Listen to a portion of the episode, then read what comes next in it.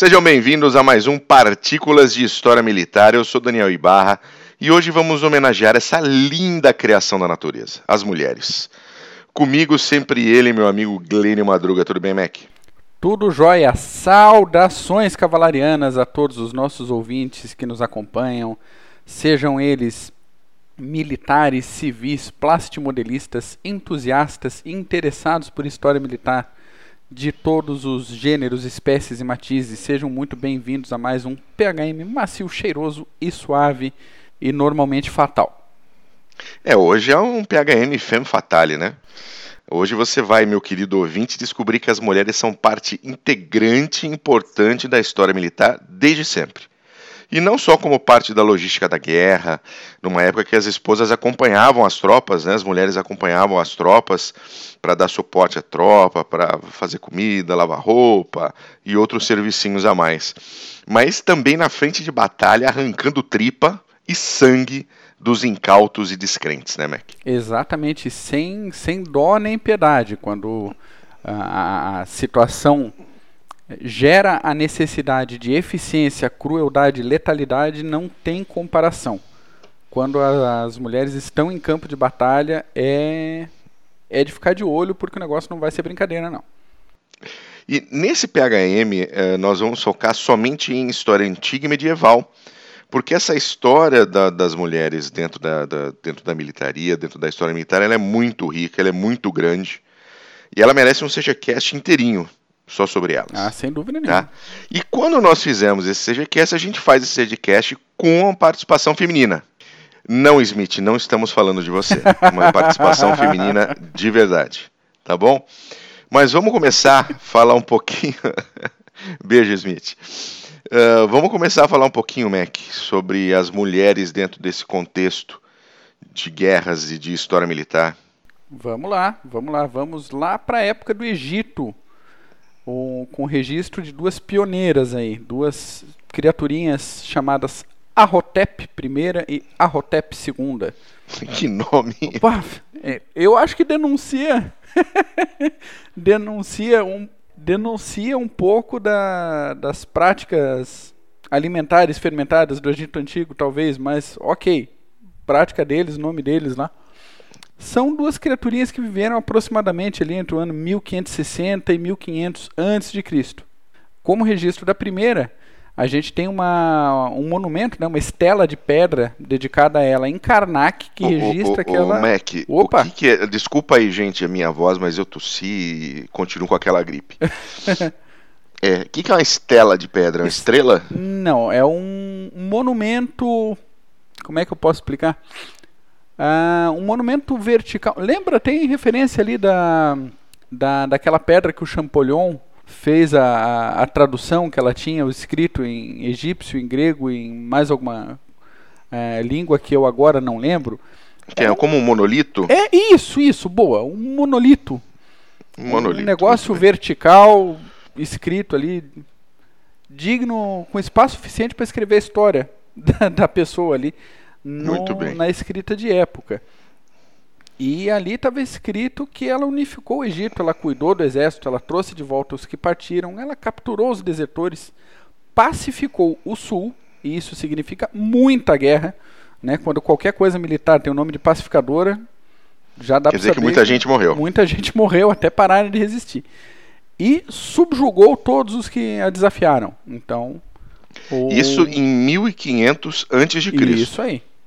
Lembremos que nessa época a gente não tem sinal de civilização que poderia se chamar de grega, que poderia ser Roma, não. A gente tem um monte de, de nômades aí circulando e mulheres na guerra no Egito, a Hotep, primeira e segunda, tocando foda-se geral, assim. civilização mais antiga que tem essa, esse registro precursor das mulheres em combate. Mas tem a Hotep II também, né? Ela foi encontrada na sua tumba com uma adaga e com um machado cerimonial feito de ouro, de cobre e de madeira, adornado com um grifo em estilo minuano. Minuano para fazer o, o, gancho aí com a, com a memória histórica afetiva do pessoal. Aquela civilização que floresceu em Creta mais ou menos entre os anos aí 2500 e 1500 antes de Cristo. Então, precursor de tudo que poderia se chamar de grego.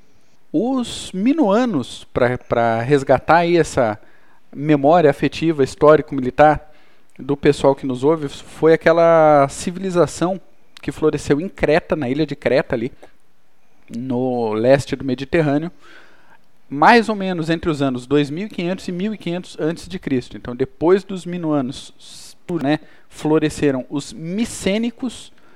Depois dos micênicos, aí a gente já tem algumas cidades que se tornariam estados importantes gregas, mas veio a invasão dos dórios, teve a idade das trevas grega, né, se a gente contar a escrita, e depois o novo florescimento da civilização grega a partir de mais ou menos do ano 800 AC. Então já havia esse é, intercâmbio entre o Egito de Arrotep II e os Minoanos.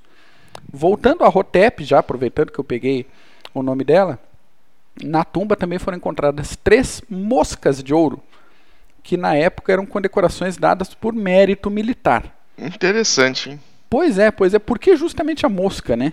É, é, é esse é o ponto. É, se alguém souber aí, algum ouvinte, por favor, manda uma mensagem pra gente.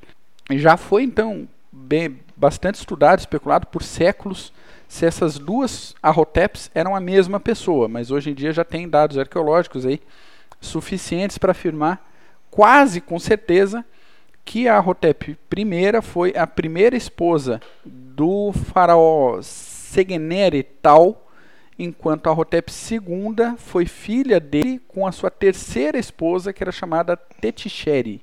Pegaram mais ou sim. menos a ideia. Está tudo em sim. família ali. Tudo em família. É. Ainda no Egito, cerca de uns 100 anos depois, aí a gente tem a mais famosa Hatshepsut, que conduziu campanhas militares contra as regiões da Núbia e de Canaã. Então o negócio já começa a expandir de forma mais tensa, com as mulheres no comando da, de tropas no Egito. Além do Egito, cara, a gente tem que lembrar que a gente uh, foca bastante. Não sei nem se dá para considerar Egito Ocidente. Normalmente a história traz o Egito pra, como estudo do Ocidente, mas eu particularmente tenho minha, minhas dúvidas. Assim. Eu já tive dúvidas, inclusive, se grego dá para considerar bem ocidental, porque eles tinham tanta relação com o Oriente Médio, com as, outros, com as outras civilizações para lá, que eu não sei exatamente se o, o quão ocidental ou qual, qual a proximidade do limiar dos gregos para o Ocidente e para o Oriente. Critiquem-me, por, por favor, contato. Né? Mas a, a gente já falou num, num, outro episódio que a gente estuda mais o Ocidente aqui por ter mais representatividade para a nossa história. Sim, sem dúvida. É, mas pescando mulheres aqui na, na, na arte militar, no Extremo Oriente a coisa também foi movimentada, então a gente tem lá no século XIII AC uma doninha chamada Fu Hao, que era esposa do imperador Wu Jing. Ela liderou 3 mil homens em campanha. Então, Olha só, hein? Pois é. Ela, desde bem nova, ela aproveitou a estrutura semi-matriarcal da época e do local dela, né? Para subir na hierarquia militar. Então, após ela derrotar a dinastia Shang, acompanha de novo os nomes complicados, ela combateu os Yi, os Qiang e os Ba. Para ter noção aí do alcance da Fu Hao, ela foi simplesmente a mulher mais poderosa de sua época. E isso se confirma por registros escritos, crônicas e muitas, muitas mesmo, muitas armas encontradas na sua tumba. E trazendo agora um pouco mais para cá, na Índia, durante o período védico, ali entre os anos de 1200 e 1100 antes de Cristo, o Rig Veda cita uma guerreira chamada Vispala. E a Vispala bota o, o, o fator que a gente comentou de persistência e de determinação de uma mulher em combate. Ela teria perdido uma perna em batalha, conseguiu uma prótese de ferro e voltou para a vida militar como se nada tivesse acontecido. Coisa linda isso, cara. Coisa linda, que maravilha. Vamos seguir? Vamos chegar mais, Vamos, mais perto. Mais da... perto, mais perto. Vamos lá. Século 9 a.C., outra pioneira, Shamuramati. Ela foi a primeira mulher a governar um império sem estar subordinada a nenhum homem. Então não era esposa de ninguém, não era concubina de ninguém. Ela tocava o império. Não era qualquer impériozinho de fundo de quintal, não, em cima da montanha. A gente está falando império assírio. Então, para quem acompanha também um pouquinho de história militar antiga, Império Assírio tinha, tinha sempre sua movimentação de tropas e sempre assediado e assediando por todos os lados. Andando mais um pouco na Grécia Clássica, a gente começa a ter muitos mais registros de mulheres em combate. Os mais notáveis para hoje, que a gente separou aqui, para também não ficar muito longo esse episódio, a gente separou a Artemísia de Cária, rainha de Alicarnasso, que foi conselheira de Xerxes dos persas e comandante naval na Batalha de Salamina. É, tem filme inclusive com ela, né? O 300. 300 parte 2, a revanche. Parte 2, isso, a revanche. Ou, ou, ele fala do antes, eu não assisti bem esses dois. Então. Não chamou muita atenção. O. Diga. Mas ela tá lá, ela tá lá. Eva Green, se não me engano, né? Eva Green, maravilhosa. Isso aí. Já também circulando aqui.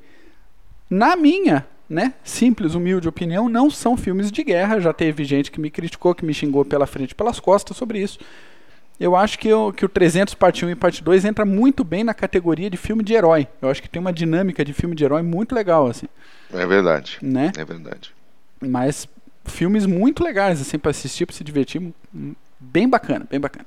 Cadê? Perdi a Artemisia, cara. Sumiu, afundou. Não. Idna! Não, você vai falar de Idna, Idna. uma mergulhadora. Ela se infiltrava nas linhas inimigas e fazia sabotagem de navios antes das batalhas importantes o que facilitou algumas vitórias gregas. Que maravilha, hein? Ô, mergulhadora de combate, cara, um abraço para os Navy SEALs que começaram a operar há pouco tempo, agora na Segunda Guerra Mundial, achavam que tinha pioneirismo em alguma coisa. Um abraço para eles aí. Bota o nome da Idna em alguma tropa aí, porque vocês estão um pouquinho atrasados. E para fechar esse trechinho, o Heródoto né, descreve guerreiras a cavalo nas tropas sítias além da vitória da rainha Tomires sobre Ciro o Grande. Então a gente tem até mulheres comandando tropas sobre um dos maiores generais estrategistas da história do mundo. Então, como também comentamos no início do episódio, ninguém estava ali de brincadeira, o pessoal estava combatendo sério, não deixando é, nada a desejar para qualquer comandante ou combatente homem. Vamos seguir pela antiguidade, outros exemplos de mulheres combatendo pelo mundo. Em Roma, aí nosso próximo CGCast será ah, com, com o tema em Roma. Já adiantamos aí, elas lutaram nas tropas tanto de Roma quanto contra Roma. Então, tanto na Gália, na Germânia, na Lusitânia, na Britânia, a gente acha registros de mulheres no meio das tropas. Então, um dos grandes nomes aqui que vale também um CGCast só para ela, é Bodiceia ou Boudica, dependendo da fonte, que liderou os Icenos na Britânia em uma revolta contra o domínio de Roma no ano 60. Essa, essa era malvada. Essa, olha, eu li. Bodiceia era malvada. Onde cara. é que eu li? Eu li, eu acho que na história dos povos de língua inglesa, de um tal de Churchill. Acho que ele comenta sobre Não ela. Não conheço. É, né? Bom, bom, boa, boa leitura, cara. Boa leitura. Então Tem foi... que ter um pouquinho de paciência. Tem, exatamente. É uma leitura um pouco mais chatinha. É, é, é se você quer né? realmente conhecer a história dos povos de língua inglesa. É isso aí. É isso aí. Mas eu, você sabe que esse eu não tenho? Não tem ainda. Esse eu não tenho ainda. Não, não, não tenho. Tem alguns livros do Churchill que, que a gente não tem no Brasil. Uhum. Uh, Field Force, por exemplo uh, alguns outros do, do, início da carreira dele que não tem no Brasil, é difícil de encontrar. Mas a história dos povos da língua inglesa tem, mas eu acabei nunca comprando. Ah, a gente tem que solucionar que esse problema aí, cara. Vamos solucionar, o CG faz a vaquinha. Isso aí. um abraço, pessoal. Mas o... vamos voltar, vamos voltar a, a falar da Bodicéia. A Bodicéia, cara. Porque ela, ela era fez, foda. Ela fez a, só a maior revolta contra a ocupação romana da história. E ela fez isso em pleno reinado do Nero. Então, entendamos o tamanho da, da força dessa mulher. O historiador romano Dion Cássio afirma que ela era alta, terrível de olhar e abençoada com uma voz poderosa. Uma cascata de cabelos vermelhos alcançava os seus joelhos. Usava um colar dourado composto de ornamentos, uma veste multicolorida e sobre esta um casaco grosso preso por um broche carregava uma lança comprida para assustar todos os que lhe deitassem os olhos. É cruel, cara. Pensa uma ruiva enfurecida com uma lança na mão. É o Sai da frente, é né? o suficiente para eu querer atravessar o canal da Mancha nado, se fosse o caso. né? É, é, basicamente. E, gente, desculpa, eu não tô podendo rir. Eu quero muito rir, mas não tô podendo rir. Se eu rir, eu, eu, eu tuço. tá foda. Para a história da Inglaterra, ela é importante o suficiente para ter uma estátua de bronze dela ao lado da ponte e do palácio de Westminster, na qual ela está numa carruagem de batalha junto das suas duas filhas. Não é pouca coisa. Não é pouca coisa. Não é pouca coisa. Agora vamos adiantar, já falamos bastante de Guerra Antiga, né? Falar um pouquinho de Idade Média. Vamos pra Idade Média, porque tem, tem muita coisa, cara. A gente teve que peneirar muito aqui, porque senão a gente ia fazer um episódio de três horas fácil, fácil, fácil, falando do pessoal. Entre essas muitas ocorrências, valem destaque as guerreiras árabes no período antes e logo após Maomé, que depois a coisa azedou um pouquinho. E entre os séculos 8 e 11 são bem abundantes os relatos de guerreiras nórdicas e a agora famosa Lagerta ou Lagerta, Lagerta, Lagarta, dependendo de quem se refere, é um bom exemplo por causa da série Vikings que está aí, eu acho que na sua quinta temporada. Então, independente da, da veracidade dos fatos e da construção da série, a pessoa, personagem estava lá, esteve lá, guerreou e arrancou algumas cabeças. Além dela, cara, no ano de 971, o reino de Kiev atacou e venceu as tropas do Império Bizantino na região da Bulgária, deixando os vencedores absolutamente embasbacados quando encontraram diversas guerreiras entre as baixas bizantinas. Muitas dessas guerreiras da, que tombaram aí eram contratadas, né, entre aspas quádruplas aqui, mercenárias nórdicas que trabalhavam no Império eh, Bizantino. Quem escutou aí o nosso episódio sobre operações especiais, o Otto comentou da guarda varangiana, guarda nórdica que trabalhava no Império Sim, Bizantino contratada. Entre, entre essas tropas contratadas, muitas mulheres. Mais ou menos na mesma época, a gente tem a Ethelfled, rainha da Mércia e filha mais velha de Alfredo o Grande. De novo, boto a notinha aqui, vale a pena dar uma lida lá no Churchill, História dos Povos de Língua Inglesa, porque eu não conheço, ignorância minha, e alguma uh, biografia boa do Alfredo o Grande em português. Estou procurando, se alguém tiver alguma para indicar. Mas a filha mais velha dele comandou muitas tropas contra invasores nórdicos nas Ilhas Britânicas e ordenou a fortificação de cidades mais importantes. Então ela fez um, um casamento ali para segurar a, o Essex, a Mércia. Sim. Né? E a partir daí desse núcleo eles começaram a fazer uma oposição mais intensa aos invasores dinamarqueses nórdicos. e nórdicos no geral. Mais um fato curioso, porque o PHM também é diversão trata de uma guerreira chamada Freydis Eriksdotter, né, a filha Olha, do... essa, ela, você treinou esse, hein? Várias vezes. Você treinou, porque olha o que tem de consoante nesse nome aí. Não, a gente tem que desmontar, né? A gente vai vendo ali, Eric tá tranquilo, Dotter é filha de alguém, então a coisa facilita um pouco. A gente só tem que ter paciência e tentar desmembrar todas as consoantes. O caso é que ela viajou no século XI para a região conhecida por Vinland, que corresponde ao atual litoral do Canadá, próximo da fronteira ali com, com, o, norte, com o nordeste dos Estados Unidos. Pois é, século XI ela estava aqui na, na América. Ela desembarcou grávida, enorme, parecendo uma marreca, e deu de cara com os nativos em atitude hostil. Imaginou a marreca, a marreca de guerra, né? Sim. A reação dela foi automática, cara. Ela botou os peitos para fora, bateu neles com a espada fazendo que os nativos desistissem do combate, corressem desesperados pelas suas vidas, que não sabiam que esperar uma mulher senhora. que fizesse aquilo. Run to the hills. Run to the hills, exatamente. Exatamente. Então, não estava lá para brincadeira também. A nossa querida Freydis Eriksdotter. Já que eu treinei, eu vou falar de novo o nome dela. Isso, man. Eriksdotter. Até eu consegui. Ô, oh, maravilha. Vamos ver se a gente consegue uma imagem dela, não sei se tem. Né? Tá. Uma pinturinha, alguma coisa. Vamos, Vamos tornar ela famosa. E o último tirão do nosso querido PHM durante as cruzadas. Também tem tantos exemplos que dá para fazer um CGCast só de mulheres nas cruzadas, mas a gente peneirou um pouquinho. A Florine da Borgonha acomodou o marido, então príncipe da Dinamarca, e junto com ele ela comandou uma força de 1.500 cavaleiros pela região turca da Capadócia. Não é legal uma tropa de cavalaria ir muito na frente sem apoio, né? Então a gente tem aí o, o, o Patton que saía correndo na frente, ficava sem combustível, sem munição, tinha que ficar sentado contando os dedos do pé. O caso é que cercaram ela e morreu ela, morreu o marido, morreu os cavaleiros, morreu todo mundo na Turquia. Morreu todo mundo. Outra mulher, Cecília de Leburg, senhora de Tarso, ajudou na organização das defesas de Antioquia contra os ataques muçulmanos de 1119. A Eleanor de Aquitânia, rainha dos francos, acompanhou o maridão Luís VII na Segunda Cruzada e liderou os soldados em batalha.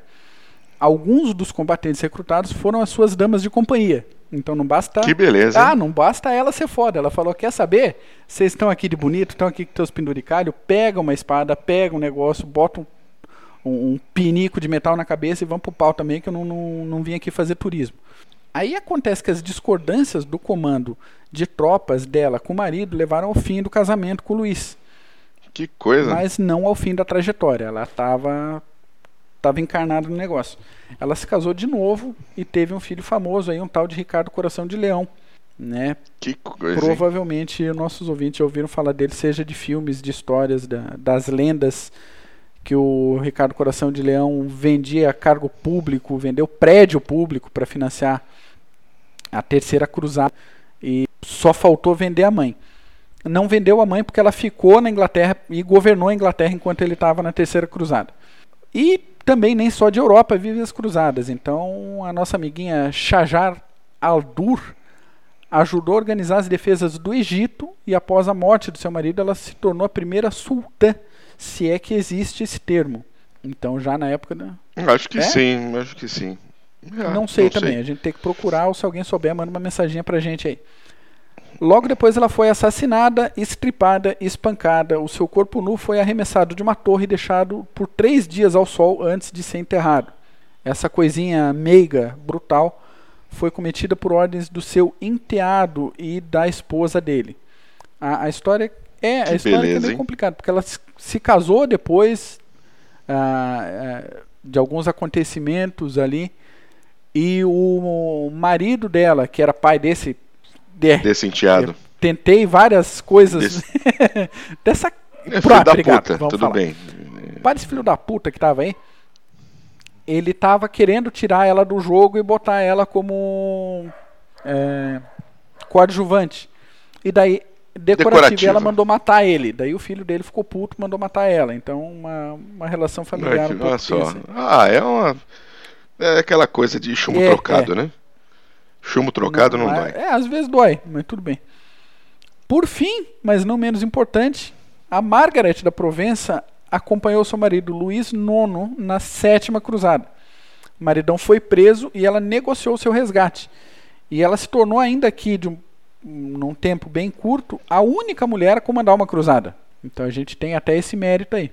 Então, final do, do, da Idade Média, pode ser marcado, se a gente for pegar uma personalidade, com a execução de Joana d'Arc, também uma camponesa analfabeta que se tornou chefe militar durante a Guerra dos 100 Anos, que também temos um episódio muito visualizado, muito curtido, com feedback muito bom. Temos um CGCast aí, com a sobre, sobre a Guerra, Guerra dos 100 Anos, com a participação do nosso Jim Gavin, Sandro. Sandro, Sandro Moita. Professor Zaço professor Zaço da Escola de Estado Isso Maior aí. do Exército. E é o que temos é por hoje, temos meu querido. por hoje, porque a gente fez essa coletânea de história antiga e medieval para acompanhar um pouco aí a, a sequência dos CGCasts desse ano, que a gente está fazendo primeiro Guerra Antiga, depois a gente vai passar por Guerra Medieval e a gente vai deixar história moderna, história contemporânea para próximos episódios, assim como a participação de brasileiras na guerra. Então, a gente até pensou, a gente aventou a possibilidade de colocar aqui a Maria Quitéria, entre outras, mas decidimos focar nesse momento em história antiga e medieval e deixar essas fascinantes guerreiras mulheres para próximos episódios, tanto do PHM quanto do CGCast. Porque a gente fala. Isso, isso fazer um episódio só, só com, elas, elas, né? Porque a gente fala pra caramba de homem e a mulherada tá aí guerreando, matando, conquistando e fazendo tanto quanto, se não mais, porque no fim das contas, quem nos ouve, as mulheres que nos ouvem, sabem o quanto é puxado. Além de tudo, ainda tem que aguentar a gente. É verdade. E bom, meu amiguinho, meu amiguinha, se você achava que essa questão das mulheres estarem aí neste momento uh, midiático de, de, protagonismo, elas são protagonistas há, há muito, muito tempo. tempo. Exatamente. Exatamente. Há muito tempo, e como disse meu querido Mac, ainda tem que aguentar a gente aqui. Então, neste dia 8 de março, a você, mulher, o nosso abraço fraternal e que vocês continuem com toda essa paciência aguentando os nossos caprichos aqui nesta Isso. terra de Deus. Tá bom? Valeu, Valeu sugestões, críticas, choros, ranger de dentes, pedidos de pauta, podem entrar em contato para a gente em todas as nossas redes sociais e também pelo e-mail contato@clubedegenerais.org. Abração para todo mundo. Até a próxima. Maravilha, gente. Um abraço. Tchau.